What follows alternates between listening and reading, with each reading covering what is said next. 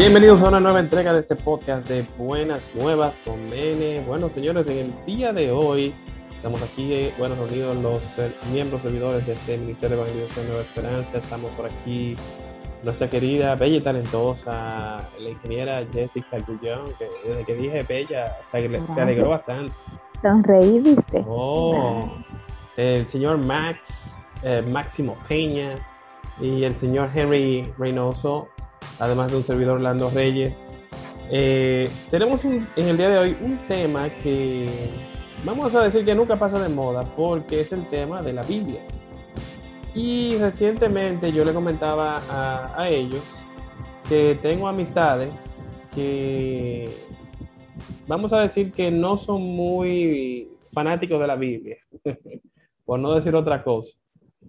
Entonces, eh, lo que queremos debatir aquí en nuestra experiencia, aparte de nuestra experiencia con la Biblia, es si de verdad, o sea, la Biblia es un libro de ficción, porque hay gente que de verdad cree que la Biblia es un libro de ficción. O sea, ¿qué, qué te puedo decir? Por ejemplo, en el caso de Henry, que leyó, tengo, bueno, él leyó la Biblia entera, hace unos añitos, sí, pero él la leyó entera, ¿verdad que sí? Henry?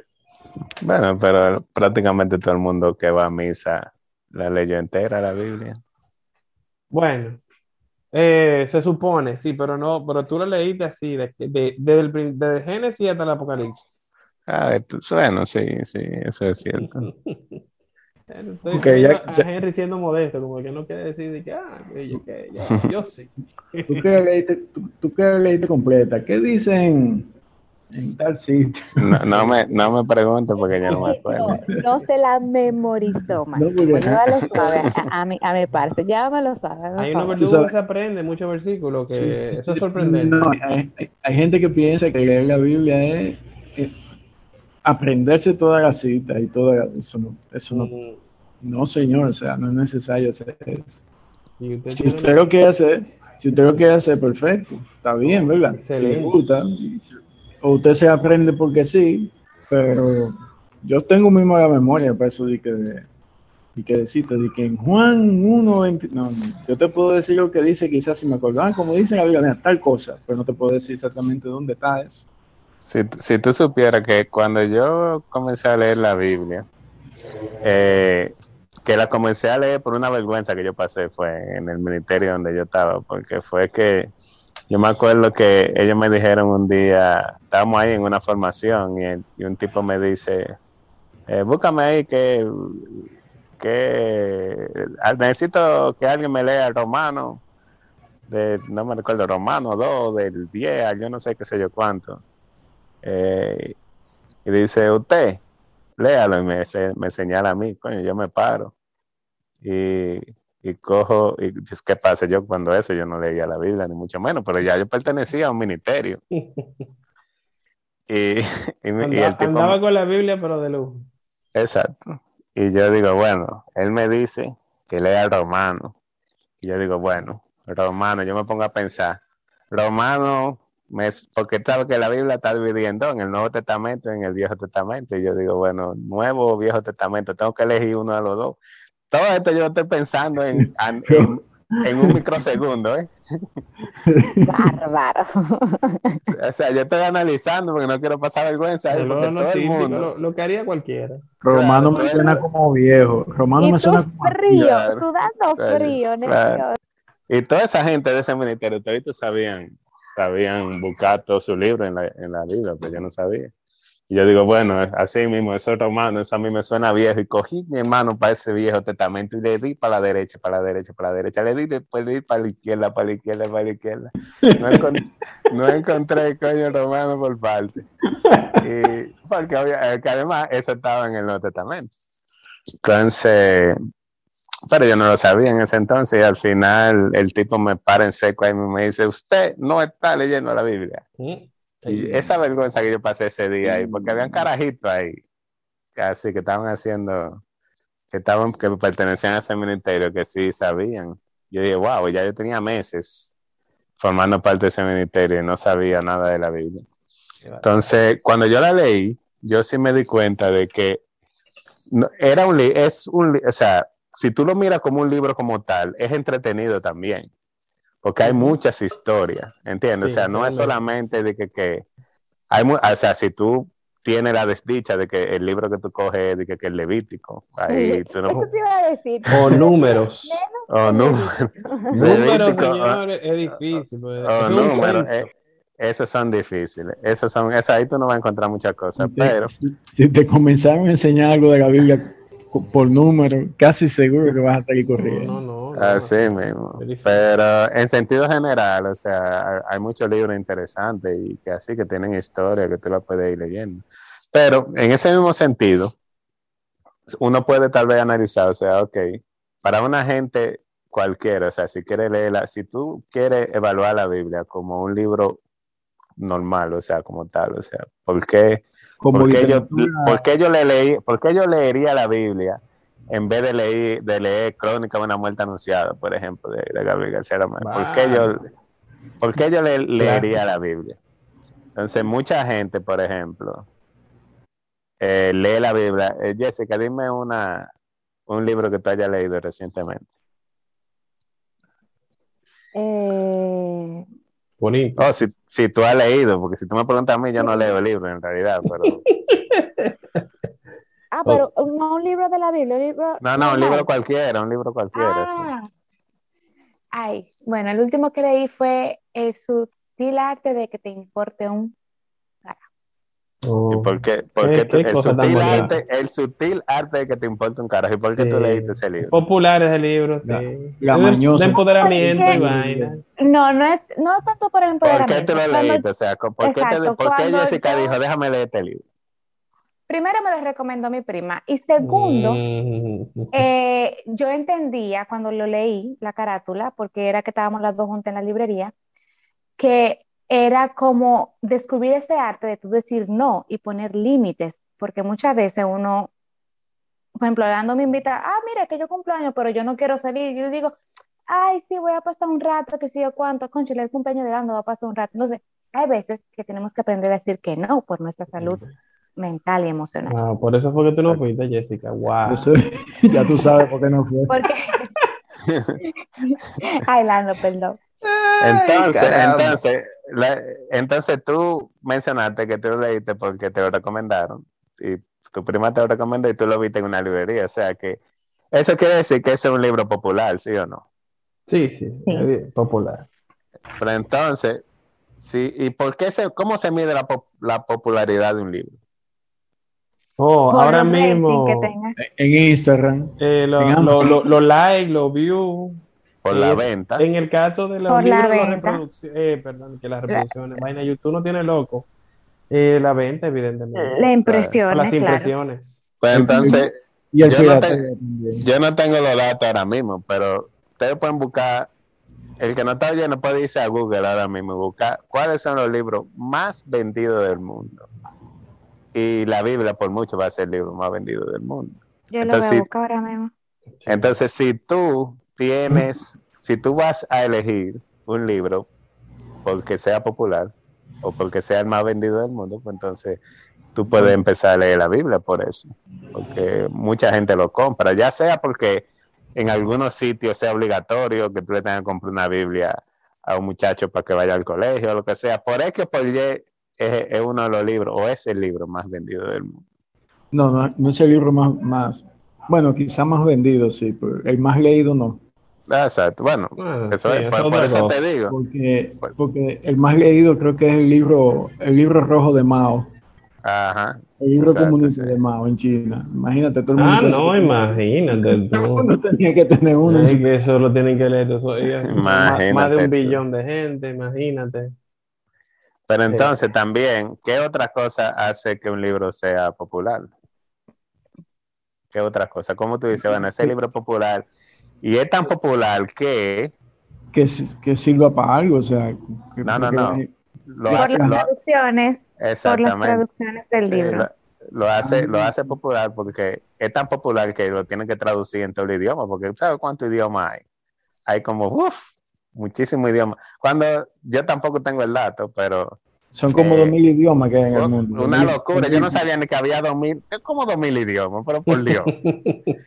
Entonces, la, la Biblia es también por mucho y tiene sentido de que sea el libro más traducido del mundo. Perdón, hay alrededor, alrededor, porque ni San Google lo sabe, de Ah. 7.097 idiomas distintos en el mundo. Imagínate tú. Yo no sabía ni que había Siete siete mil. pero siete mil idiomas. ¿Y quién diablo? Y hay Y tantos yo a países. puras pero- hablo dominicano. Exactamente. Dominicano, no español, dominicano. Lo mismo, eh, lo dijo ella misma. Mira el dato, lo tengo aquí, eh, Henry. Evidentemente, yo lo busqué en Google también y está el Quijote, está Harry Potter, que tienen más de 100 millones de, de, de ventas. Eh, lo que pasa es que ellos no ponen a la Biblia como un libro común, por eso no No sale, En la misma categoría. no lo ponen en la misma categoría, exacto. Porque, por ejemplo, mientras que Harry Potter o Tale of Two Cities de Charles Dickens tienen 400, 200 millones, El Señor de los Anillos tiene 150 millones, la Biblia tiene más de 3.900 millones. Pero es que tiene sentido, porque es que en todas las casas que tú vas, tú vas a encontrar una Biblia por ahí, pues tú no vas a encontrar Harry Potter ni vas a encontrar ninguno de esos otros. Puede ser que en uno tú lo encuentres, pero no Sí, en sí, todos. no, que le gusta, es que le gusta. Encont- Encontré un dato por aquí. Dice que la Biblia se ha traducido a más de 450 idiomas. Ujú. Demasiado parcial. idioma. Y parcialmente abarca hasta 2.000 dialectos diferentes. Ya tú sabes. O sea, Así que aparte mismo de los es. 7.000 idiomas, hay cuchumil dialectos. Exacto. Y lo, otra cosa que diferencia tal vez a la Biblia de un libro cualquiera. Máximo, ¿cuál fue el último libro que tú te acuerdas que tú hayas leído? Mira, para, para ser verdad, yo estaba leyendo el libro, un libro de Agustín Laje, no había terminado.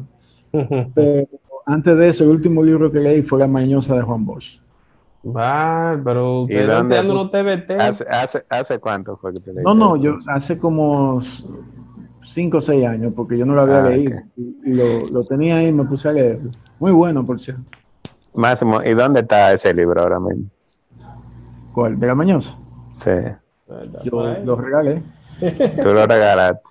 Sí. Y si, y por ejemplo, yo te aseguro que para, para una, para la mayoría de nosotros, por ejemplo, en el caso mío, de que yo leí, de que yo leí la Biblia, pero también he leído algunos que otros libros. Yo no soy muy, eh, yo no soy muy lector, que digamos, pero Yo- yo eh, si yo te aseguro que una de las cosas que yo traje en mi maleta cuando yo me mudé de, de Santo Domingo, que me mudé a Canadá, fue mi Biblia. Yo no metí ninguno de esos libros que yo había leído, ni mucho menos. ¿Tú sabes por qué? Porque la Biblia, a diferencia de cualquier libro que tú puedas leer, la Biblia es un libro que tiene poder. ¿Entiendes? O sea, es un libro diferente porque, o sea, es algo, yo, a mí no me gusta ni siquiera llamarlo libro, a mí me gusta llamarlo un manual de vida. Sí, es una, es una guía, en verdad, de vida.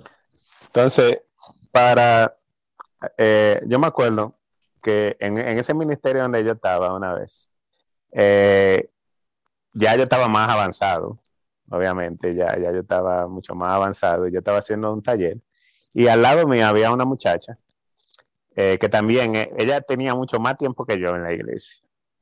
Y eh, nos dicen lo mismo, porque eso es muy común en los talleres que tú estás haciendo en curso en la iglesia, que digan, por favor, léame tal libro. O sea, pusieron, lean Mateo de 2 del 3 al 5, por ejemplo. ¿Y quién lo quiere leer? Y ella levanta la mano, levanta la mano, yo lo quiero, yo lo quiero leer, yo lo quiero leer. Entonces, yo, ok, léalo usted. Entonces ella se para y ella coge su Biblia y ella deja la Biblia en el, eh, como que en, el, en el escritorio donde estaba sentada, ¿verdad?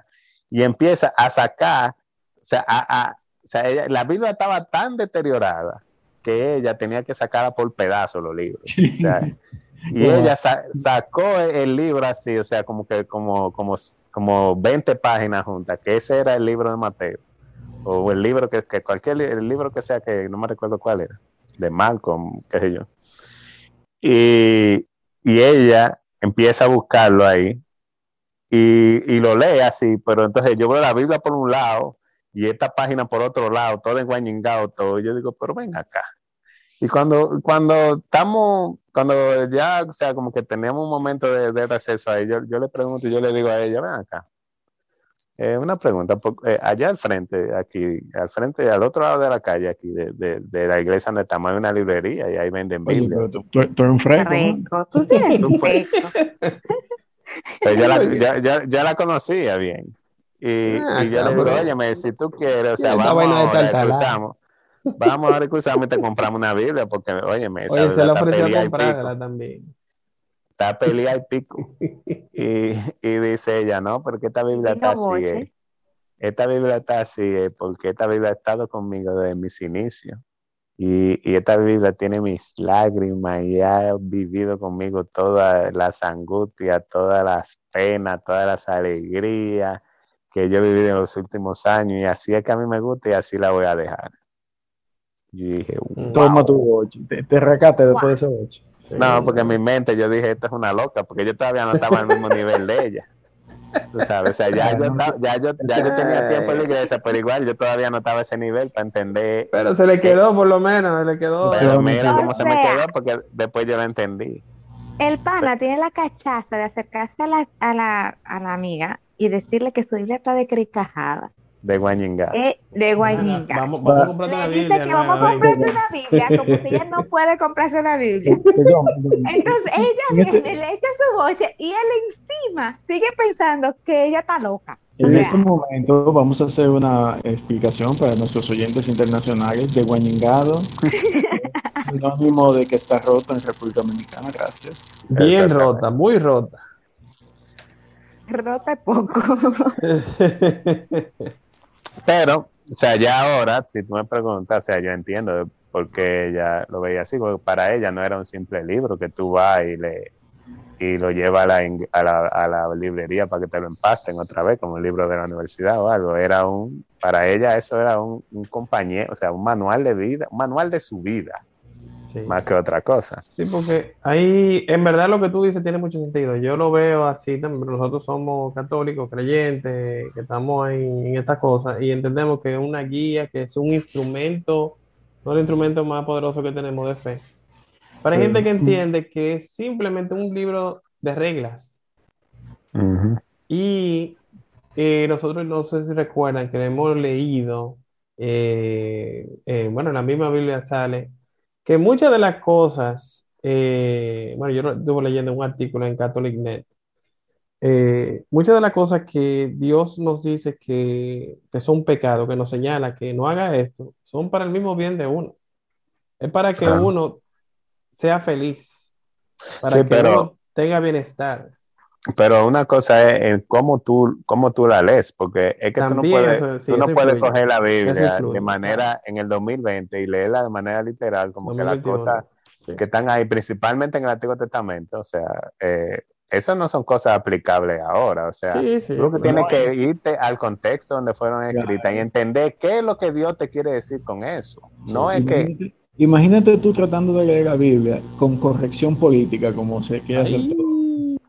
Claro. imposible. Además de que la Biblia también es un libro bastante rico a nivel literario, porque tiene diferentes géneros, tiene, tiene poemas, tiene prosa, tiene historia, tiene fábula, o sea, tiene muchas cosas como muy, muy diferentes, diferentes, eh, tiene evi- evidentemente tiene diferentes autores. A ver que tú, a ver que tú mencionas eso. En- recientemente me, eh, me enteré de que la Biblia es el primer material hipervinculado de la historia. ¿Qué significa esto? Que cada parte de, de- de la compilación de la Biblia, en cada parte hay una relación de esa parte con otra parte de la Biblia. O sea, si tú comienzas a leer todas las referencias que hay cruzadas, me parece que son más de 67 mil. Sí, sí, eso es O sea, así. Tú tienes Para- que, o sea, tú estás leyendo Daniel y Daniel dice una cosa, pero eso que dijo Daniel Que también lo viene. dice en otra parte y luego lo menciona Jesús haciendo referencia a otra cosa. Y tú- si Ujú. comienza, o sea, es increíble. Hay un gráfico de eso interesantísimo donde se ven toda- todos los, los vínculos en línea. Sí. Y es genial eso, o sea, Yo dices, "Wow". re- sí, sí, yo recuerdo, corroborando eso, yo recuerdo que en el documental de, del caso de Cristo decía eso mismo, como que o sea, la probabilidad de que se cumplieran todas las profecías que estaban hablando con el Mesías eh, y se cumplieron todas, eran de un 0.000001%, una cosa sumamente increíble. Y sin embargo se cumplieron. Eh, para la gente, vamos a decir, para ponerlo en contexto de que lo pueda entender eh, gente de ahora, si usted es fanático de Marvel, el universo cinematográfico de Marvel, ustedes ven que desde Avengers 1 le están anunciando a Thanos. Entonces, vamos a decir que algo así eh, es lo que, es lo que ellos hacen con la Biblia, lo que la explica Max, de que está como es hipervinculado. Hipervinculado, sí. O sea, que cada cosa que te van anunciando tiene algo más adelante. Y es increíble porque tú lees una, una cosa que se escribió 500 años del nacimiento de Jesús y luego tú ves que Jesús hace exactamente lo que dice ahí o que Jesús dice algo que hace 500 años alguien escribió que él iba a decir. Y tú dices, pero ¿cómo? O sea, es sorprendente, ¿verdad? Que incluso si alguien, si alguien se sienta de que a calcular todos esos vínculos, de que para que caigan y coincidan, es una labor o sea, imposible. Tú sabes que cuando yo leía la Biblia sin, sin por leerla, sin saber, imagínate que era que yo cogía la Biblia y, la, y, y, abría un libro cualquiera y me ponía a leer las cosas que decía ahí o leía el Nuevo leía un libro del Nuevo Testamento y la cosa como que no me hacían tanto sentido como cuando yo la leí desde el principio hasta el final. Porque cuando tú la lees desde el principio hasta el final, tú te das cuenta que desde la creación del hombre hasta, o sea, todo eso que pasa en el Antiguo Testamento es como una preparación para la venida de Jesucristo. ¿Entiendes? O sea, y todo va como que acorde, así como que tú te, como que tú lo, como que tú lo, lo, notas y ahí tú entiendes. Cosas después que tú eh, lees en el Nuevo Testamento, por ejemplo.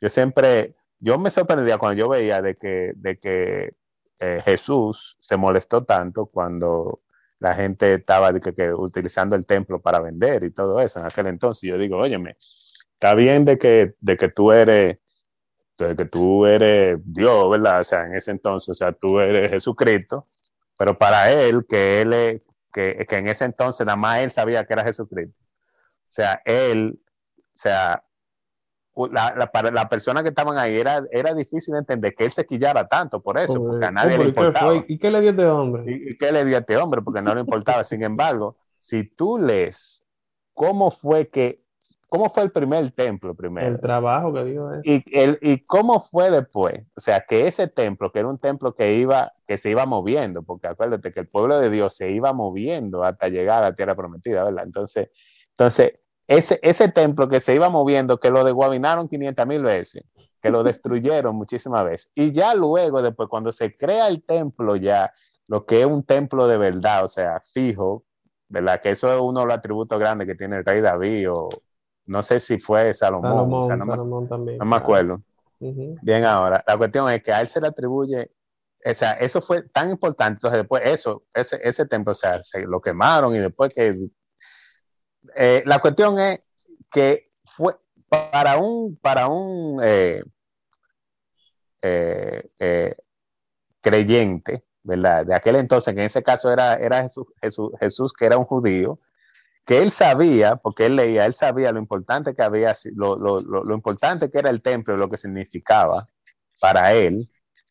Entonces ahí yo entendí, ¿Entiendes? O ahí, porque que yo veía, o sea, yo vi cómo el templo, o sea, yo leí cómo el templo se creó la primera vez y cómo era de que, de que, que nadie podía entrar ahí porque Dios estaba ahí dentro de una manera demasiado eh, presencial, ¿verdad? Y, que, y todo eso, y que, y que, no era todo el mundo que tenía el privilegio de entrar. Eso fue, eso fue con la venida, eso fue con Jesús que se logró después. Pero antes, la, la presencia de Dios era reservada para una persona en particular para un momento en específico, por, un, por, algo en específico que Dios quería.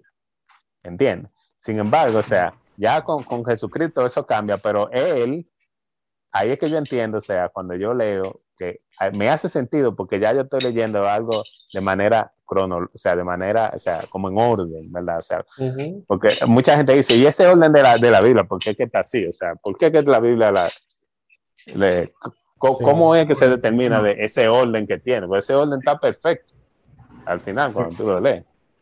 El orden, Entonces- el orden- el orden que tiene lo dispuso la iglesia, que es otro tema. ¿Cuál fue primero, la iglesia o la Biblia? Eso lo vamos a dejar para otro tema, para, para la parte 2 de la Biblia. Bueno, Nada más detalles sobre eso. Pero sí. La Biblia es, es, es realmente un libro que tiene de todo. Tiene historia, tiene, como decía Ando, tiene suspenso, tiene de todo, to- toda, toda la categoría que tú quieras encontrar. Y que cuando uno la lee por arribita y lee las historias, uno es como, por ejemplo, el caso de la, la pasión de Cristo. Tú lo lees en la Biblia y tú te lo imaginas como más chilling. Pero cuando tú te buscas la parte histórica de qué significaba eso que pasó ahí, tú dices, oye, es una cosa totalmente diferente. O sea, la flagelación romana, la crucifixión, que uno lo dice muy fácil, ah, crucificado, pero piensa en la crucifixión como tal, es terrible. Y bueno, podemos hablar muchísimo de eso. Creo que vamos a tener que seguir hablando de la Biblia. Entonces, ya, Biblia parte 1. Sí. Pero para, para, ya para cerrar y, y, y para que la gente se quede con algo de, por ejemplo, y entonces yo la quiero leer, ¿cómo la leo? Hay varias, o sea, hay, Hay varias formas, sí. hay varias formas de leerla, o sea, si tú buscas en, en Google y en cath- catholic.net, por ejemplo, tiene lo que se llama un, como que lee, eh, para leer la Biblia en un año. Sea, que tú, que tú puedes leer la Biblia completa en un año. Ellos tienen como un curso Un ahí para eso, Ujú. un formato. Y tú también puedes, tú puedes leerla tú mismo, empezando así como yo hice, y leerla entera de cabo a rabo. Eh, Y tú también puedes utilizar la Biblia para que Dios te hable, porque como estamos diciendo, eh, la Biblia es un, la Biblia es un manual de vida dejado por Dios, donde Él está ahí y Él quiere hablar contigo y quiere comunicarse contigo día a día. Eh, y Él quiere responder tu pregunta a través de ese manual de vida que está ahí. Entonces, eh, tú puedes utilizarla orando, eh, tú puedes leer la Biblia para orar. Hay muchas maneras en que tú puedes hacerlo. Sí, sí, sí. Definitivamente, yo entiendo que mejor de ahí se daña para cerrar este tema. Eh, si usted todavía no se ha atrevido a leer la Biblia, inténtelo, señores. Comience por el Génesis, comience por el Nuevo Testamento. eh, haga como dice Henry, ahí en catholic.net hay no, diferentes formatos de gente que comienza por el Nuevo Testamento. Pero anímese y, e, e intenten, inténtenlo, que de verdad la experiencia de hacerlo, mira, ya sea con un cafecito con un tecito, un juguito, lo que usted quiera, señores. Eh, la experiencia de le- yo no he oído a nadie todavía diciendo de que, wow, qué mal me fue leyendo la Biblia hoy. Sea que de verdad que es algo que recomendamos 100%. De nuestra parte lo vamos a dejar hasta aquí en este episodio de Buenas Nuevas con Mene. Nos vemos en una próxima entrega de este podcast. Bye bye.